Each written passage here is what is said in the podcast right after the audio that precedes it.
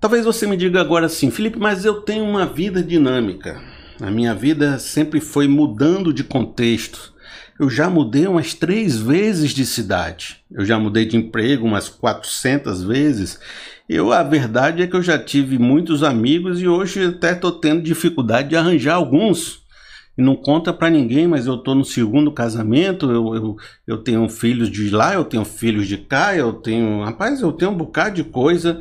E talvez ter um bocado de coisa não está fazendo essas transformações que eu queria ter feito ou que você está propondo de que para a gente ser modelado de uma forma transformada por Deus, a gente tenha que fazer uma abertura de contexto, viver outras coisas.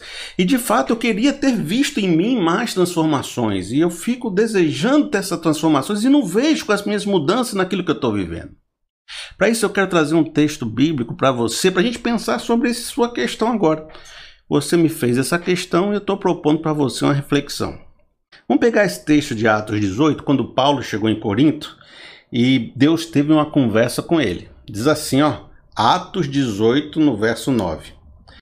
Certa noite, o Senhor falou a Paulo em visão: Não tenha medo, continue falando e não fique calado, pois estou com você e ninguém vai lhe fazer mal ou feri-lo, porque tenho muita gente nessa cidade.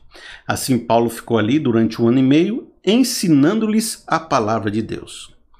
Quando Paulo chegou em Corinto, foi muito difícil pregar o evangelho. Foi um povo difícil de ouvir, uma coisa complicada, uma cidade grande, muito secularizada, muito cheio de conceitos e religiões difíceis e imoralidades e tudo, uma confusão grande. Talvez Paulo estivesse pensando: preciso ir embora, preciso ir para a próxima cidade. Eu sou um evangelista, eu sou uma pessoa que prega de canto em canto. Talvez aqui não seja um lugar frutífero para me ficar. Mas aí Deus aparece para ele e diz: Rapaz, vamos fazer o seguinte: vamos ficar aqui. Eu sei que você já quer ir para outra cidade, eu sei que você já quer continuar a pregação, fazer coisas novas, fazer coisas maravilhosas. Vamos ficar aqui juntos. Vamos, vamos eu, eu acho que a gente, o nosso lugar é aqui. Vamos ficar aqui um ano e meio, Paulo. E aí, talvez a primeira palavra que eu tenho para você, se você é uma pessoa que muda demais, tá toda hora trocando tudo, fazendo tudo, buscando tudo e não para em canto nenhum, sabe qual vai ser o grande novidade para você? Sabe qual vai ser assim a grande coisa que você deveria fazer que vai mudar todos os contextos da sua vida? Seria ficar seria não ficar mudando toda hora, seria fixar a sua raiz num lugar e aprender o que significa uma vida estável fundada em fundamentos. Que, o que é ter um casamento duradouro? O que é criar um filho até que ele fique mais velho? O que é fazer um nome numa profissão? Né? Ficar naquela profissão até que seu nome seja conhecido. O que é juntar dinheiro? Assim, talvez se você teve uma vida toda muito misturada, o teu grande desafio é aprender a ser fixo, aprender a não ficar tão confuso. E isso seria para você um grande aprendizado, porque tem gente que sempre aprendeu relacionamento, por exemplo, com mulher, tem homem que, que nunca casou e sempre teve com mulher três meses com uma, seis meses com outra, nove meses com outra que nunca aprendeu o que é um casamento de verdade, porque nunca passou dos três meses, dos nove meses, do ano. E se você nunca aprendeu o que é passar dez anos com alguém, você não teve experiências e amadurecimentos de relacionamento que, que são totalmente diferentes do que uma relação de três meses e seis meses. Entendeu?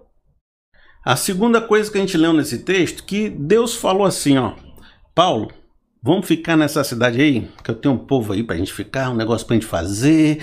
Eu quero que você não se preocupe, eu vou cuidar de você, você não vai ter problema, vamos ficar aqui. Aí como é que terminou o texto? Dizendo assim, ó. Assim Paulo ficou.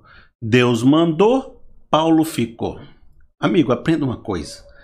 A gente fica num lugar, a gente sai de um lugar, a gente se abre para uma nova experiência, não é só porque tem que fazer é porque Deus nos chama para sair. Lembra do Abraão que Deus chamou ele para sair? Deus falou: sai, Abraão, vamos ter uma nova experiência. Fica, Paulo, nós vamos ter uma experiência a partir do fica. Então, sair, ficar, mudar, mexer, não deve ser uma decisão puramente humana, puramente pessoal. Tem que ser algo que foi da parte de Deus, tem que ser espiritual. Por exemplo, eu não tenho que fazer algo só porque foi a única coisa que sobrou para me fazer.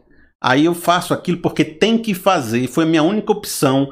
Aí eu fico fazendo aquilo novo que apareceu, eu tenho que fazer aquilo porque é o que apareceu, é o que eu tinha e eu fiz. Aí eu não mudei nada fazendo. É porque você não fez em nome de Jesus, você não fez com propósito espiritual, você não fez porque Deus que te mandou para fazer aquilo. Se você fizer as coisas só para fazer, mudar de emprego, mudar de cidade, mudar de coisa, ficar com a vida para lá e para cá só porque tem que fazer, e isso não for uma uma perspectiva espiritual do Senhor falou e você fez, eu vou pela fé, eu vou porque vejo propósito nisso, eu vou porque Deus mexeu no meu coração, na minha vida para me fazer, você não vai ter mudança de vida também. Então, não é só fazer porque tem que fazer, é fazer porque Deus está contigo lhe orientando para que você espiritualize essa decisão. A terceira coisa que eu tenho para você, se você não tem percebido a transformação que deveria perceber, se você já tem mudado muito e está tendo dificuldade de mexer, de, de, transformar, de mudar, é assim, ó, tem esses dois versos aqui que a gente leu, que diz assim, ó, presta atenção. Tenho muita gente nessa cidade.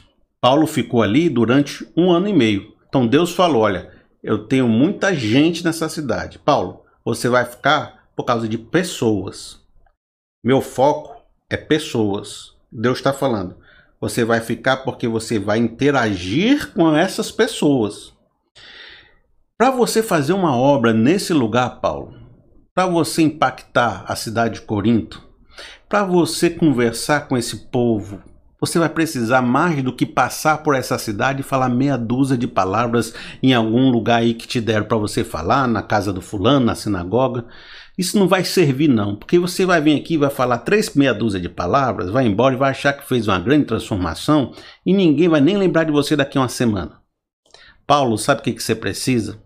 Comer com esse povo, trabalhar fazendo tendas com esse povo, sabe? Gastar tempo ouvindo a lamentação dele, explicar as coisas dez vezes. Toda vez que ele tiver dúvida, você volta para explicar de novo. Dormir na casa deles, sabe? Comer com eles, se envolver, abrir seu coração, se relacionar com pessoas. Em um ano e meio dá tempo, Paulo, de você estar tá aqui junto com eles todos os dias, criar esse vínculo, esse relacionamento que vão fazer você edificar a vida deles. Então, Paulo, não é só chegar e falar e achar que mudou as coisas. Paulo, você tem que sentar, viver com eles. Porque na vida com gente, que é o meu povo que está ali, você vai fazer uma transformação nesse povo e esse povo vai começar a entender o que eu quero dizer.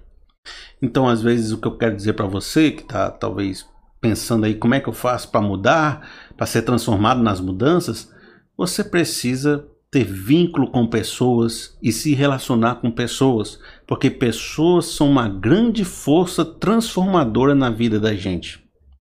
Quando eu gero vínculos afetivos com outras pessoas, as necessidades delas provocam em mim vontade de ajudá-las, provocam em mim a, a, o desejo de ser melhor para que eu possa ajudá-las. Então, se eu me relaciono com alguém que tem demandas, dificuldades, carências, né, dramas, eu penso, como é que eu posso solucionar o drama do fulano? Como é que eu posso melhorar a minha vida? Como é que eu posso falar melhor para ele? Como é que eu posso exercitar minha história com ele? Isso faz você ter que bu buscar dentro de si como entender aquele indivíduo, como, como se comunicar com ele, como interagir com ele, até que você possa impressionar a vida dele. E a relação humana é tão forte que Deus, ele, ele faz um processo na igreja chamado corpo de Cristo para dizer que a gente é tão interdependente um do outro que nós só vamos crescer junto quando uma pessoa tentar ajudar a outra e a outra tentar ajudar a outra, porque cada um vai ter uma função diferente, cada um vai ter um, um, uma diferenciação que é eu ajudando você e você me ajudando. E aí a Bíblia vai trazer um conceito de uns aos outros uns aos outros é eu vou ajudar você e você vai me ajudar, e isso vai nos edificar até que cheguemos à medida da estatura de Cristo, né, o varão perfeito, a maturidade da fé. O que eu quero dizer para você é que você sozinho também não consegue fazer determinadas transformações de vida. O isolamento, o individualismo, o fechar a porta do seu quarto e ficar navegando pela internet achando que isso vai mudar alguma coisa da sua vida, pode passar 10 anos e você ser do mesmo jeito. É preciso se abrir para pessoas, porque pessoas são uma fonte de transformação. Elas podem me edificar, eu posso edificar elas, mas é nessa troca que nós dois crescemos. Entendeu?